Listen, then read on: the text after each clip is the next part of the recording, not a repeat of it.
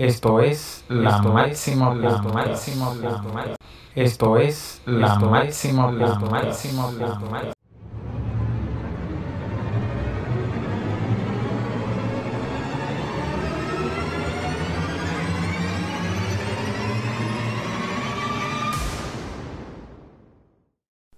En este episodio invité al psicoterapeuta Miguel Subero Estuvimos hablando sobre sexualidad y sexo.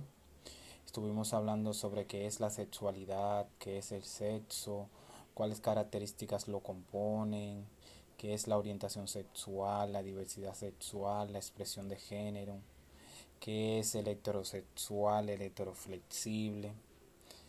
y un sinnúmero de características que posibilitan que las personas conozcan su sexualidad o vivan una sexualidad más plena. No olvides suscribirte a la Máxima Podcast.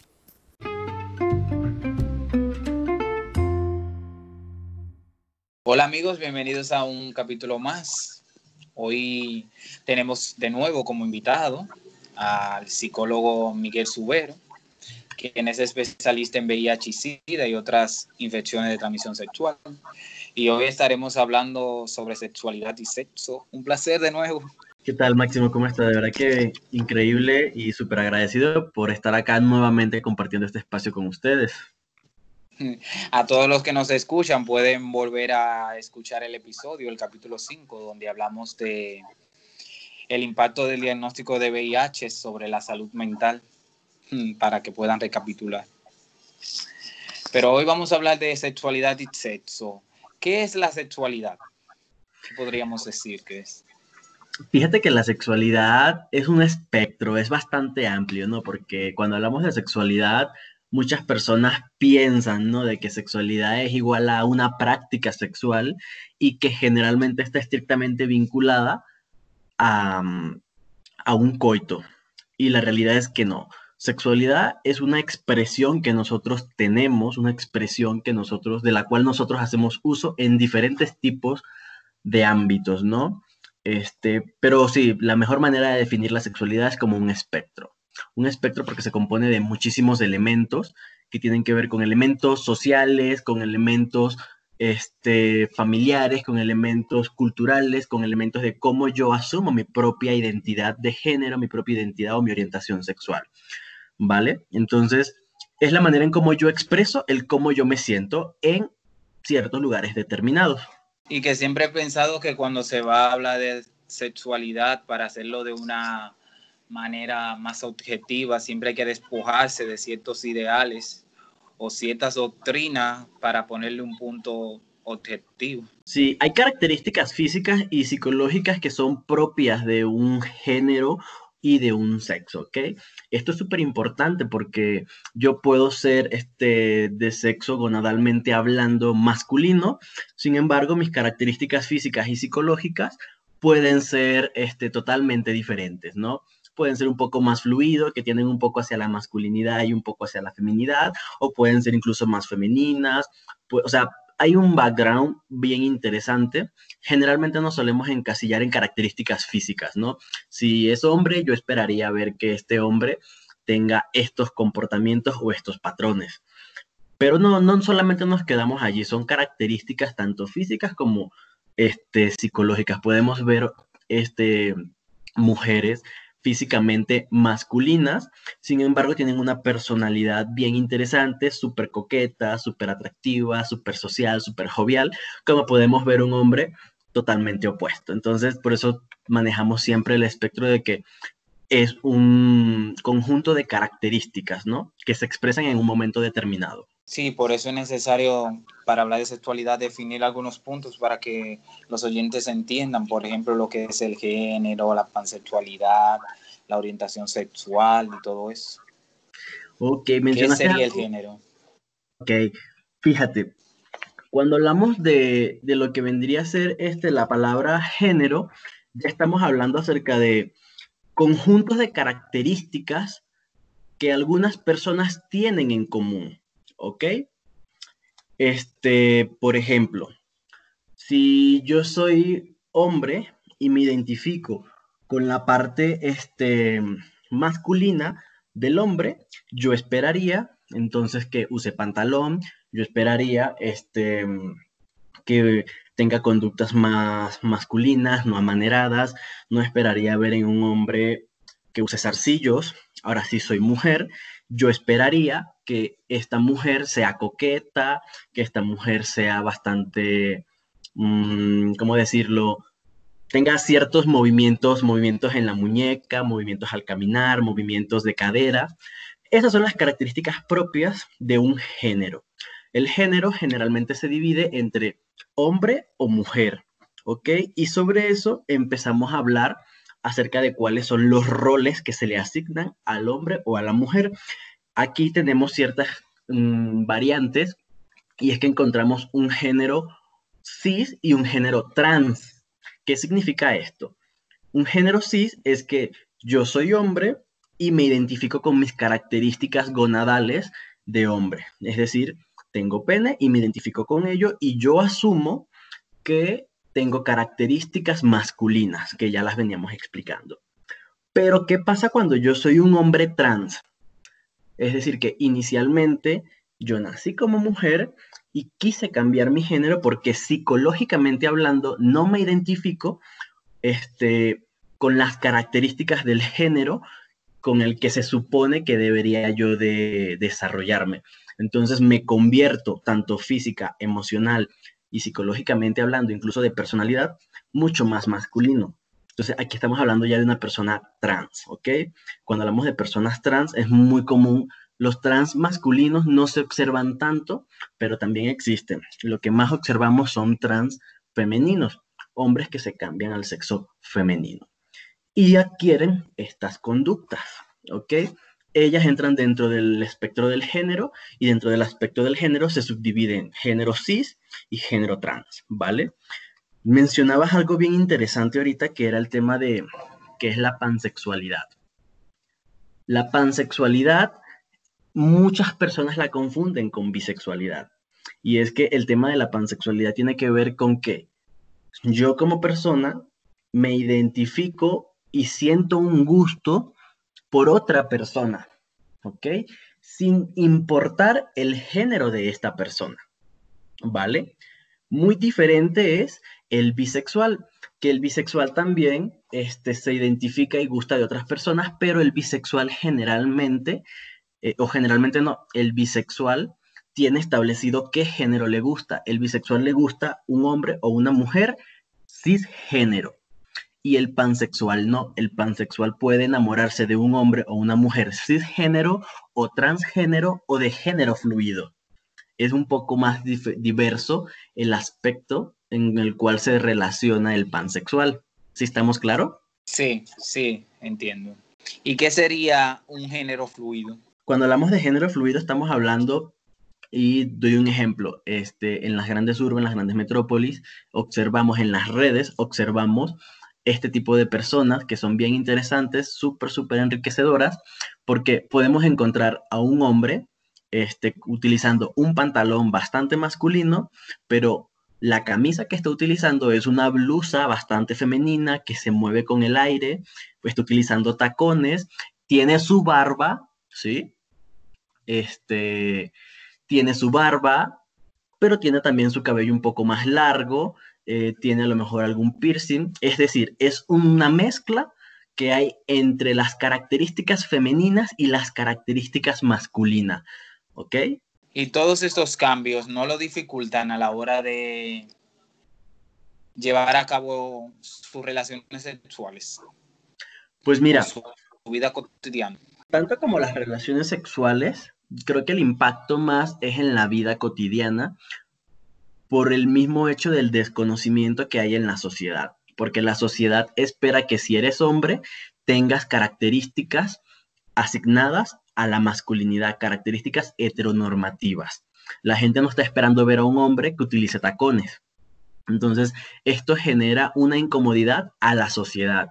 Y obviamente esto se traduce en discriminación, se traduce en maltratos físicos, maltratos verbales, se traduce en que muchas veces estas personas tienen temas de deserción escolar, abandono familiar, tienen temas de que para el trabajo también les cuesta un poco integrarse, pero están claros, están claros en qué les gusta, están claros en cómo se sienten, en qué van a seguir usando y cómo van a sentirse con sí mismos. ¿Ok? Que esto es una parte bien importante porque cuando la persona empieza a tener disyuntiva, empieza a tener dudas y empieza a sentirse cuestionado, es entonces cuando estaríamos hablando de que hay entonces elementos que pudiéramos ver y que sean síntomas clínicamente significativos para estas personas. La sexualidad no lo es, no, no representa un problema porque generalmente cuando nos vamos a relacionar para tener una práctica sexual, buscamos a un compañero par que se sienta cómodo con nosotros.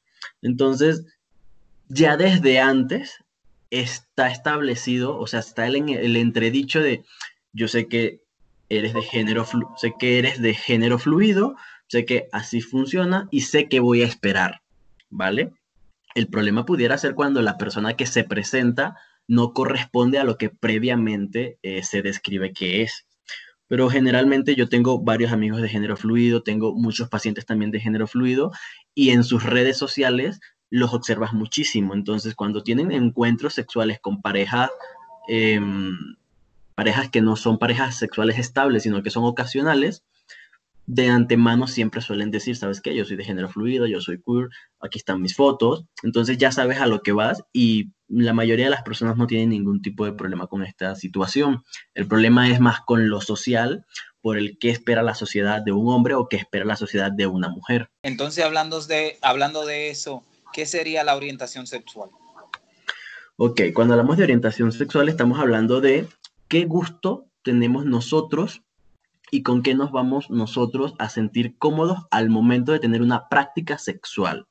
Existe orientación sexual homosexual, la heterosexualidad es una orientación sexual, la bisexualidad es otra orientación sexual, ¿ok? Son como las más conocidas y las más populares o esperadas dentro de la, de la, norma, de la normalidad. Estas están sobre la mesa. ¿ok? Lo que esperamos de una orientación sexual es una orientación sexual heterosexual, hombre que gusta de mujer, una orientación sexual homosexual, hombre que gusta de hombre, mujer que gusta de mujer, o una orientación sexual que tiene que ver más con la bisexualidad, una persona que puede gustarle hombre o mujer, no hay problema con ello. Y un término con este boom de la sexualidad que se ha venido acuñando mucho, utilizando, que es el heteroflexible. ¿Qué sería ese, el heteroflexible? Ok, bien interesante porque como tal es una variante de la orientación sexual, pero es una variante un poco discriminativa, un poco despectiva, ¿vale? La sexualidad como tal, nosotros es nuestro deber descubrir, explorar nuestro cuerpo y nuestro placer. Y lo que se ha estado manejando es que el, el explorar nuestro placer, en donde nosotros encontramos mayor placer, se ve como satanizado, como que esto, perdón, como que esto no, no está bien. Generalmente empieza en la adolescencia, cuando nosotros empezamos a tener curiosidades por saber si lo que me gusta es esto o si lo que me gusta es aquello, si a lo mejor me siento más atraído hacia los hombres o hacia las mujeres. ¿Ok? La heteroflexibilidad no es considerada una orientación sexual, es más bien como una variante, pero es una variante despectiva, porque no hay nada de malo en que una persona este, empiece a descubrir eh, sensaciones, hormigueos, que empieza a descubrir que hay algo que lo está moviendo que antes no lo hacía. Por el contrario, está súper bien que una persona tenga esa apertura y diga, bien, no lo he probado, voy a probar, vamos a intentar, vamos a ver qué, qué es esto. Y si me gusta, qué bien. Si no me gusta, pues ya yo entonces reafirmo una creencia que traía antes. Es un simple deseo de explorar y conocer. Entonces, hoy en día, sobre todo dentro de la misma comunidad LGBT, se suele hablar mucho del heteroflexible, pero se habla mucho de una manera muy despectiva, de, no, pues es que yo esperaba que fuese un hetero, pero mira lo que está pasando. Entonces, esto hace hasta cierto punto que la misma persona que está en ese proceso de descubrimiento de dónde está su goce, su placer, este, se sienta a veces un poco atacada, porque es un término que acuñe a la masculinidad.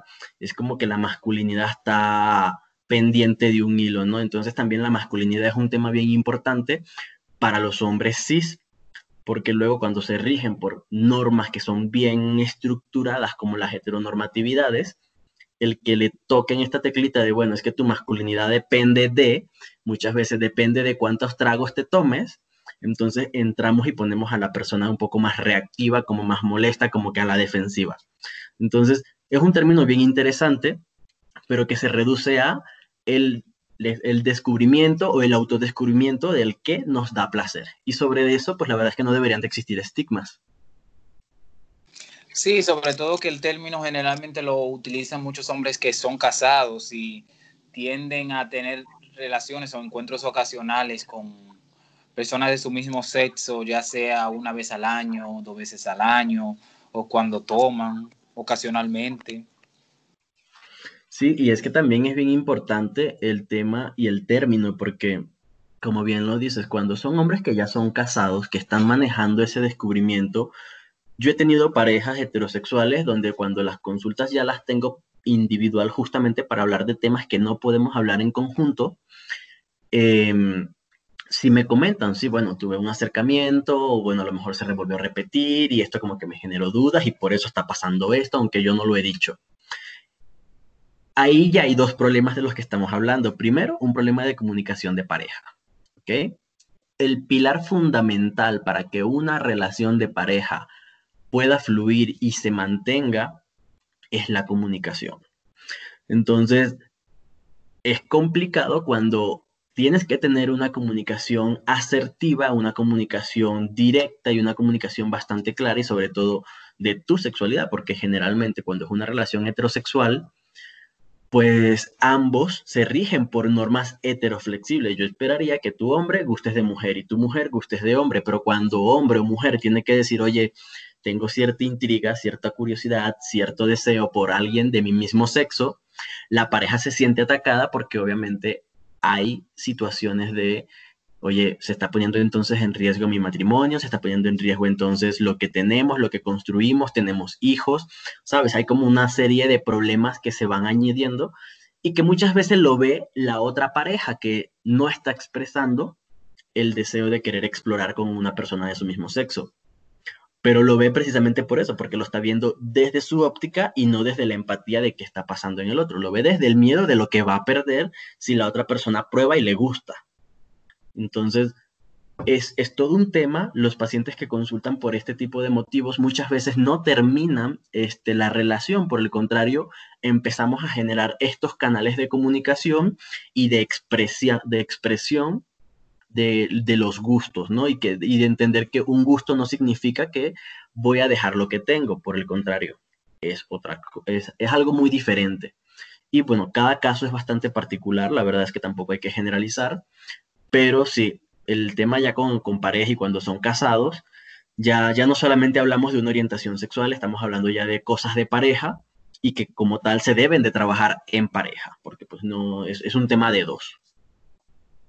Sí, trabajarlo en pareja porque no solamente daña las relaciones sexuales, también daña la, la psique del individuo, ya le empieza a generar estrés, ansiedad, difusiones sexuales y eso se complica más.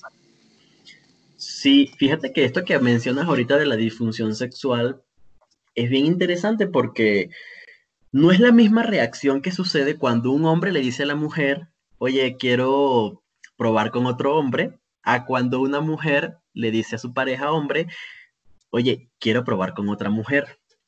Es totalmente un panorama diferente, ¿vale? El estigma está, yo diría que un 75% marcado cuando es un hombre el que quiere experimentar con otro hombre. Porque cuando es una mujer que le expresa a su pareja, quiero esto, entonces, este, el hombre hasta como que le da morbo, ¿no? Y muchas veces no tiene una conducta de rechazo. Por el contrario, es una conducta más curiosa. También depende mucho de que el hombre de por sí es mucho más, su libido es diferente, ¿no? Su manera de contactar con el, con el ser y su relación interpersonal es diferente a la de la mujer. Entonces, eso es bien interesante porque las relaciones heterosexuales también hacen tríos, las relaciones sexuales heterosexuales también tienen sus prácticas bien interesantes eh, y muchas veces los, los, tríos que hacen los heterosexuales el hombre desde su postura heteronormativa, desde su postura del, del macho dominante, generalmente dice, ok, un trío donde yo con dos mujeres. Y en ese mismo juego, la mujer besa a la otra mujer, la mujer acaricia a la otra mujer, la mujer tiene contacto con la otra mujer, pero se ve normal. Entonces, es bien interesante cómo se configura la dinámica este, de, una relación sexual o de un encuentro sexual de una pareja heterosexual cuando, se dice pues, vamos a probar con alguien del mismo sexo. Depende mucho de quién da la, pauta. Y así como menciona, tiene todo que ver también con el desarrollo y el crecimiento de cada persona, porque por ejemplo, en el ámbito sexual al hombre se le exige más que a la mujer, porque por ejemplo la mujer se permite muchas cosas, pero los hombres no tienen esa calidad como de permitirse esas cosas que mencionas. Pues no sé qué tanto podríamos decir de permitirse, porque las mujeres están reprimidas en muchos aspectos, ¿vale? Sin embargo, para, y sobre todo para la parte sexual, la mujer carga con la cruz de tiene que ser la pura, tiene que ser la santa, la que llega al matrimonio antes de, de, la primera relación sexual, que un embarazo fuera del matrimonio es cosa del pecado.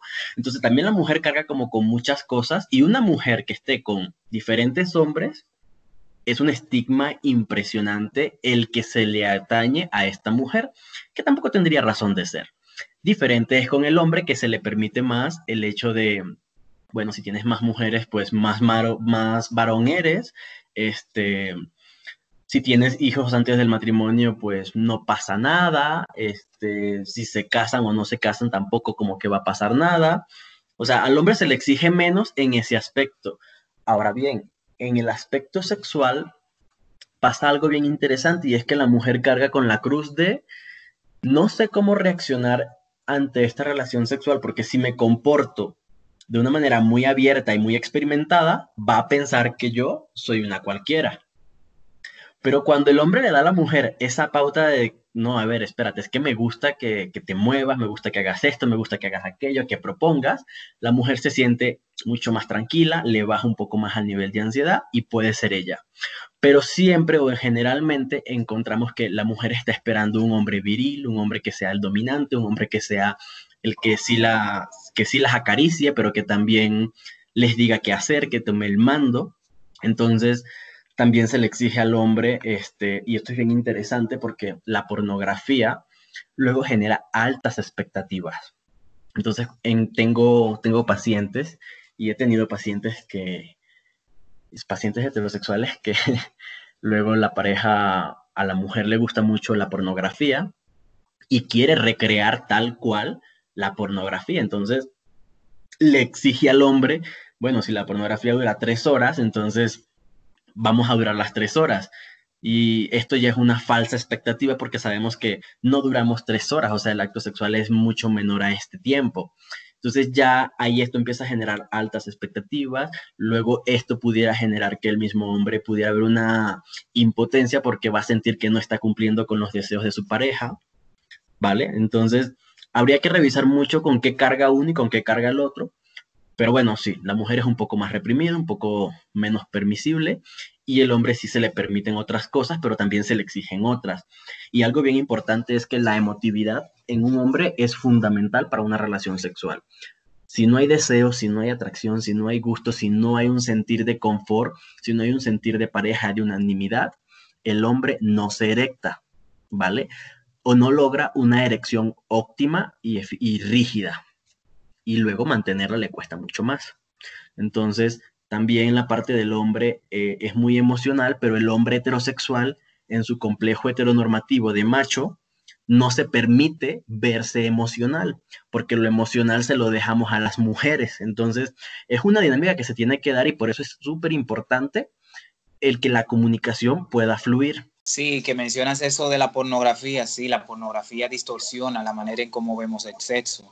Ya las personas creen que si no tienen relaciones sexuales con una persona que tenga un cuerpo espectacular, bien formado, no va a mantener una erección o no va a haber líbido.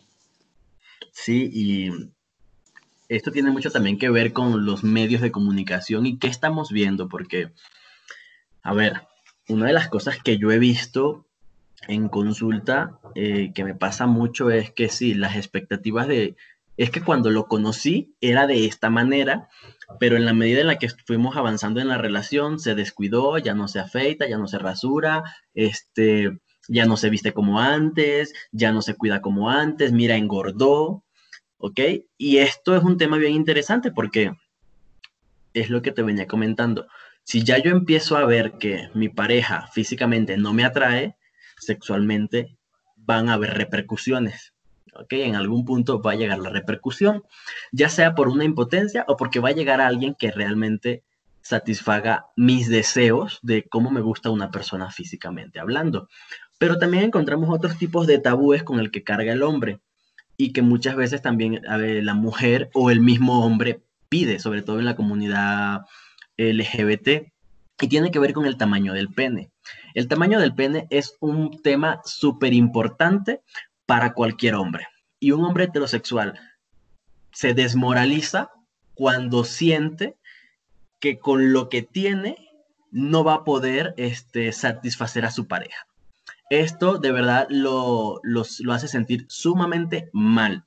Y esto lo vemos mucho en la comunidad LGBT. En la comunidad LGBT se acostumbra mucho a la, la pornografía y siempre se acostumbra a ver este, pornografía entre personas que tienen miembros proporcionalmente más grandes de la media. Y también es un tema bastante irreal. Entonces, la exigencia luego suele ser esa, ¿no? Bueno, es que si no es así, como que no me gusta, pero si es así, no, tampoco me gusta. Me gusta esto. Y muchas veces dentro de la misma comunidad LGBT, el lenguaje que se maneja es un lenguaje agresivo, es un lenguaje que no cuida, no es inteligente emocionalmente. Entonces, puede generar problemas emocionales en las personas, porque si yo le estoy, si yo estoy rechazando a una persona porque tiene a lo mejor un pene chiquito, porque es delgado, porque es curvo, o sea, por los motivos que sea, porque no se depila, esta persona va a empezar a tener problemas emocionales y esto al final lo va a hacer sentir mal al momento de tener un encuentro sexual con el que sea, porque va a tener ese pensamiento que anteriormente alguien se lo hizo saber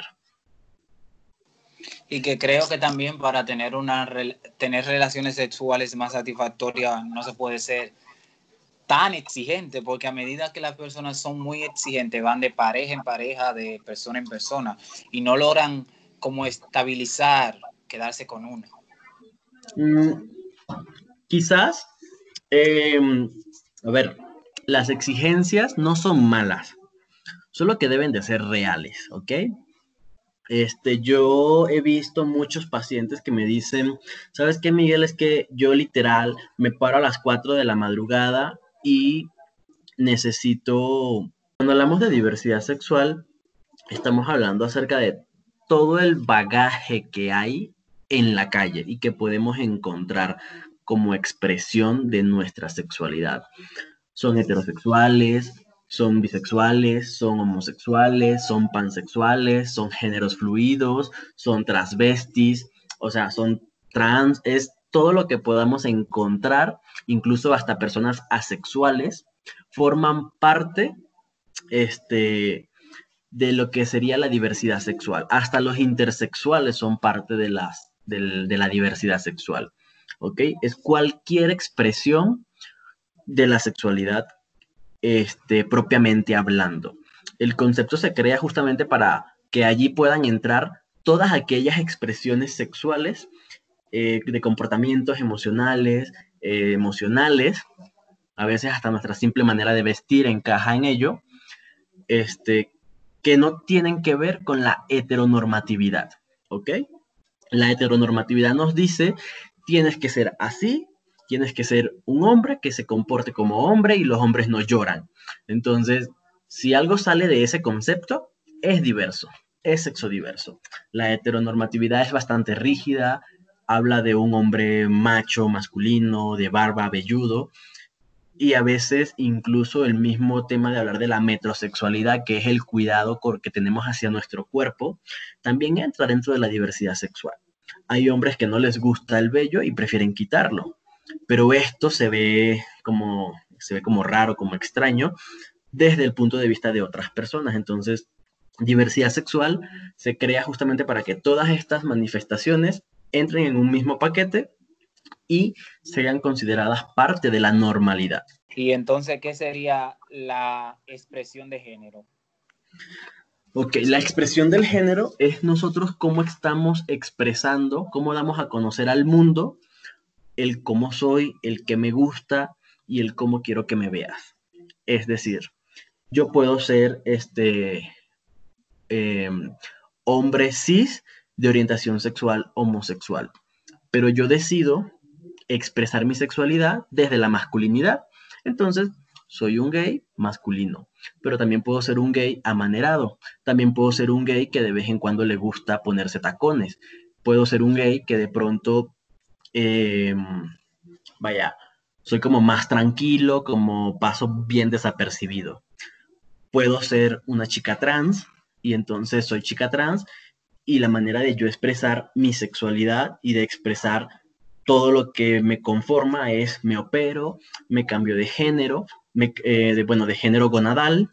Eh, no porque yo sea una chica trans, estoy obligada a ponerme senos. Eso es una manera de expresar el cómo yo me siento, ¿ok? Porque luego también creemos, ah, es que no eres trans porque no tienes seno, no eres trans porque no te has operado. No. Soy trans porque simplemente yo emocional y psicológicamente hablando me identifico con eso. La manera en cómo yo lo expreso viene después, ¿ok? ¿Y qué sería la identidad de género? Ok, la identidad de género es el cómo me identifico. Es un poco de lo que estamos hablando ahorita. Eh, ahorita estamos hablando de la expresión, pero para yo expresar algo, primero debo de identificarlo. Entonces, eh, la identidad de género es, soy hombre y me identifico con esta característica masculina, emocional y biológicamente hablando. ¿Qué quiere decir esto? Nací como hombre, tengo pene y mentalmente hablando acepto las características eh, masculinas y me comporto como tal. Entonces mi identidad es una identidad masculina, pero puedo ser hombre, tener eh, bastante claro el, vaya, el que me siento cómodo con mi pene, pero a lo mejor soy amanerado. Y no por eso este, soy más o menos hombre, simplemente mi identidad es un poco más amanerada, sigue siendo masculina, pero amanerada, ¿ok? Soy mujer y esperaría entonces ser femenina. Soy chico trans, entonces nací como mujer, pero ahora me comporto como, como hombre me veo como hombre y me identifico como hombre con las características de hombre, ¿vale? Y esas son las características que voy a expresar. Entonces, ¿crees, Miguel, que existen entonces las personas asexuales? ¿Realmente existen? ¿O solamente es una excusa? Mucha gente, no me gusta el sexo porque me han fallado o porque voy a, a mantenerme un tiempo sin practicarlo? Mira, el tema de la sexualidad es un tema bien interesante porque eh, la sexualidad luego la queremos medir en función de nuestra conducta sexual. No es lo mismo, este, yo como persona quizás sea, dando un ejemplo, una persona con una libido sumamente alta, sumamente movida, y yo necesito tener relaciones sexuales todos los días o al menos mínimo dos, tres veces por semana. A que a lo mejor yo como persona diga, no, yo sí tengo relaciones una vez cada dos meses, una vez cada seis meses, me siento bien. Va a depender, es como un termómetro, no es igual para todo el mundo. Sí es cierto, esto es un tema bastante juzgado, bastante mal visto, pero existe la, la sexualidad. Hay personas que de verdad no tienen un deseo y muchas veces pasa que ese deseo deviene en que hay algún trauma que se suscitó mucho antes, pero que está desencadenando que la persona no tenga un deseo sexual. Y mientras eso esté sucediendo, podemos hablar de una sexualidad. Aquí el problema o lo interesante es que la persona sexual se reconozca, generalmente pasa cuando encuentran una pareja, y diga si tengo un problema o no es un problema para mí, pero quiero cambiar para poder estar mejor o para poder sentirme bien con esta persona, ahí es el punto en el que tú dices, ok, vamos a trabajar sobre esto, pero mientras no represente un problema clínicamente y emocionalmente significativo para la persona, no hay motivos para decir o para juzgar o si está bien o está mal. ¿Ok? Es hasta que el mismo paciente dice, sí, creo que yo estoy bien, pero con mi pareja no, y para que fluyamos hay que mejorar la sexualidad. Ok, entonces trabajamos sobre eso. Y Miguel, las personas que son trans, trans travesti, transgénero, generalmente se identifican como homosexuales o pueden ser personas heterosexuales que se identifican con estas variantes. Wow, esto es un tema que parece una fórmula, ¿no? Porque es bien confuso. Luego eh, he atendido a chicas trans y es explicarle un poco porque llegan como con una reguera en la cabeza. Vamos a ponerlo desde este punto de vista porque sí es una fórmula. A ver, si yo nazco siendo mujer eh, perdón, si yo nazco siendo hombre y de pronto me identifico cognitivamente y gonadalmente como hombre, eh, perdón, como mujer, porque estoy hablando de hombre para mujer, ahí no estamos hablando de orientación sexual, ¿ok? Ahí estamos hablando de cómo yo me quiero expresar y con qué yo me identifico. Ahora bien, yo hago el cambio de hombre para mujer, pero resulta que me siguen gustando las mujeres. Entonces, ahí podemos hablar entonces de una orientación sexual. Si yo me cambio a mujer y me gustan las mujeres, yo tengo una orientación sexual este, homosexual. ¿Ok? Aplica exactamente igual que para el caso de las personas cis. Porque si esta mujer es mujer trans, pero le gusta a otra mujer, no porque sea una mujer trans, no encaja dentro de alguna de las este, orientaciones sexuales. También puede ser que soy hombre, me cambia a mujer, pero me gustan los hombres.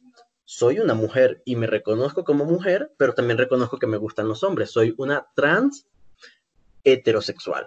Sí, entiendo.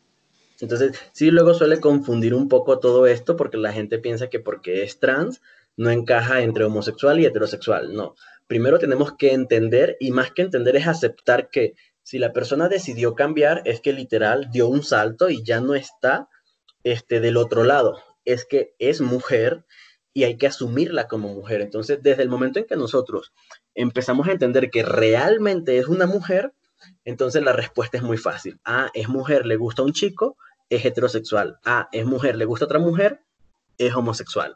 Es mujer y le gustan los dos, es una chica trans, bisexual y que es algo que genera confusión sobre todo porque siempre que una persona habla, habla abiertamente de su sexualidad y expresa que, que es homosexual, que es pansexual, heteroflexible, bisexual o lo que sea, siempre la gente lo asocia con la práctica sexual de que si es activo, si es pasivo, cómo lo practica, siempre eso es lo que genera interés en las personas, más que entender la psicología de la persona. Sí, y es bien interesante porque fíjate que eh, lo, vemos en consulta, cuando llegan las chicas trans y les pregunto, ¿ya hiciste el proceso este, de reasignación del sexo? Y me dicen, no, pero me lo dicen así de, así desde un punto de vista de, vaya, como de no y no lo voy a hacer nunca. Entonces, claro, te pongo en contexto, son chicas que hacen trabajo sexual también. Entonces me dicen, no, yo soy una mujer, pero para mí el tener pene es una herramienta de trabajo, porque a los hombres les gusta que yo sea la persona activa en la relación sexual. Entonces tú dices, ah, mira qué interesante, ¿no? Dice, sí, es una herramienta de trabajo, te pagan más si tienes pene y te pagan menos cuando ya te quitas el pene. Entonces, muchas personas que hacen trabajo sexual y son trans dependen del pene para poder generar mayores ingresos. Entonces, es un tema bien interesante que va mucho más allá del prejuicio de si soy activo o soy pasivo. Es que cuando vives de esto, entonces también hay un factor que se llama necesidad de por medio. Entonces, también eso puede configurar un poco. Sin embargo, eh, dentro de la comunidad trans, no hay tanto este problema de si soy pasivo, de si soy activo, son un poco más relajadas, este, pero el problema está incluso es en los gays o en los heterosexuales, donde tienen el prejuicio de no, pues es que como yo me voy a dejar penetrar por una mujer, ¿sabes? Entonces ahí empieza el prejuicio, pero empieza desde los gays, no empieza desde las trans. Y el hombre heterosexual, socialmente hablando, pues eh, no, no se ve a sí mismo en una relación sexual con una trans, aunque practican el sexo con personas trans. Wow. Y que también ¿Cuáles serían tus recomendaciones para que una persona viva una sexualidad o una vida sexual más plena? Que la explore, que la explore, que no se limite. Si tienes pareja, explora y habla con tu pareja. O sea, lo ideal es la comunicación. Eliminemos los miedos, eliminemos los tabúes, porque los tabúes son sumamente devastadores para cualquier persona. Muchas veces este, los pacientes me dicen, es que me gusta que me hagan esto, pero ¿cómo se lo digo? explora, comunícate. Este, lo principal es, si tienes una pareja, comunícate. Si no tienes una pareja, explora. No tienes por qué este, reprimirte o negarte el conocer de otras sensaciones. Socialmente nos dicen una cosa, pero la realidad es otra totalmente diferente. Si no sabes qué te gusta, si no sabes cómo te gusta que te toquen, que te traten, que te hablen, qué cosas te gusta que te digan, entonces muy difícilmente vas a poder disfrutar una relación sexual eh, como parejas ocasionales y mucho más difícil va a ser con una pareja ya estable, porque si tienes curiosidad de algo y no lo hiciste cuando estabas solo que podías hacerlo, hacerlo cuando tienes una pareja, dependiendo de qué o de cuál sea esta curiosidad, es mucho más complicado. Por eso encontramos luego casos de personas que dicen, tengo 40 años y de pronto probé, este, me hicieron un hombre me hizo sexo oral y me gustó. Ahora, ¿qué hago con eso? Entonces llegan con 40 años con un reguero emocional porque ya están casados, tienen tres hijos, ya son profesionales, tienen negocio y dicen, pero no es posible que me esté pasando a mí. ¿No? Si es posible, es lo normal, pero bueno, la edad en la cual lo estás descubriendo quizás no sea la, la indicada para eso, porque la edad del descubrimiento este, empieza en la adolescencia. Entonces, pero no pasa nada, no quiere decir que esté mal si pasó después, solamente que hay que lidiar con otras cosas, ¿ok? Pero mi, mi recomendación siempre es comunicación, si hay pareja, y no tengan miedo a, a la exploración cuando estamos solteros. Y ya que mencionas la adolescencia, ¿cuál sería esa recomendación para los adolescentes que sienten que tienen una sexualidad diferente y se le hace difícil expresarla o hablar de ella. Ok, más que para los adolescentes, la recomendación es para los padres. Ok, cuando ya estamos en ah, temas de adolescencia, antes sí, de... Sí, cuando estamos en ese proceso de adolescencia específicamente, yo siempre le digo a los padres en los talleres que doy para padres y bueno, es una escuela para padres, este, la adolescencia es una etapa complicada. El adolescente todo, a todo le duele. Y el padre en su rol de padre que siente que lo sabe todo, que siente que tiene las mejores herramientas para educar a su hijo, se olvida de un factor súper importante y es entender que su hijo no es una extensión de ellos, es otro ser humano que se está desarrollando y que hay que ayudarlo a que su desarrollo sea lo mejor posible. ¿ok? A sacar la, versión, la, la mejor versión de su hijo con lo que a su hijo le gusta. Entonces, la primera recomendación para los padres es comunícate con tu hijo. No tengas pena de hablar de sexo con tu hijo, porque esto es lo principal que suele suceder. El padre dice, todavía no es el momento, todavía no es el momento, y resulta que, como nunca hablaron de sexualidad, entonces encontramos niñas adolescentes con embarazos no planificados. Encontramos entonces hijos este, adolescentes que como se dice socialmente hablando, salen del closet, pero los padres no lo entienden y esto provoca que el hijo se vaya de la casa, que deje la escuela. Entonces, si se va de la casa, si deja la escuela y le toca trabajar, entonces podríamos estar hablando de que la persona va a tener un futuro un poco incierto porque no sabemos con qué personas se va a encontrar que las van a instruir. Entonces, para los padres es también un tema de mucha comunicación y mucha apertura. Los adolescentes luego nos salen con unas cosas que nos sorprenden, que tú dices, bueno, pero, o sea, ¿cómo? No lo entiendo.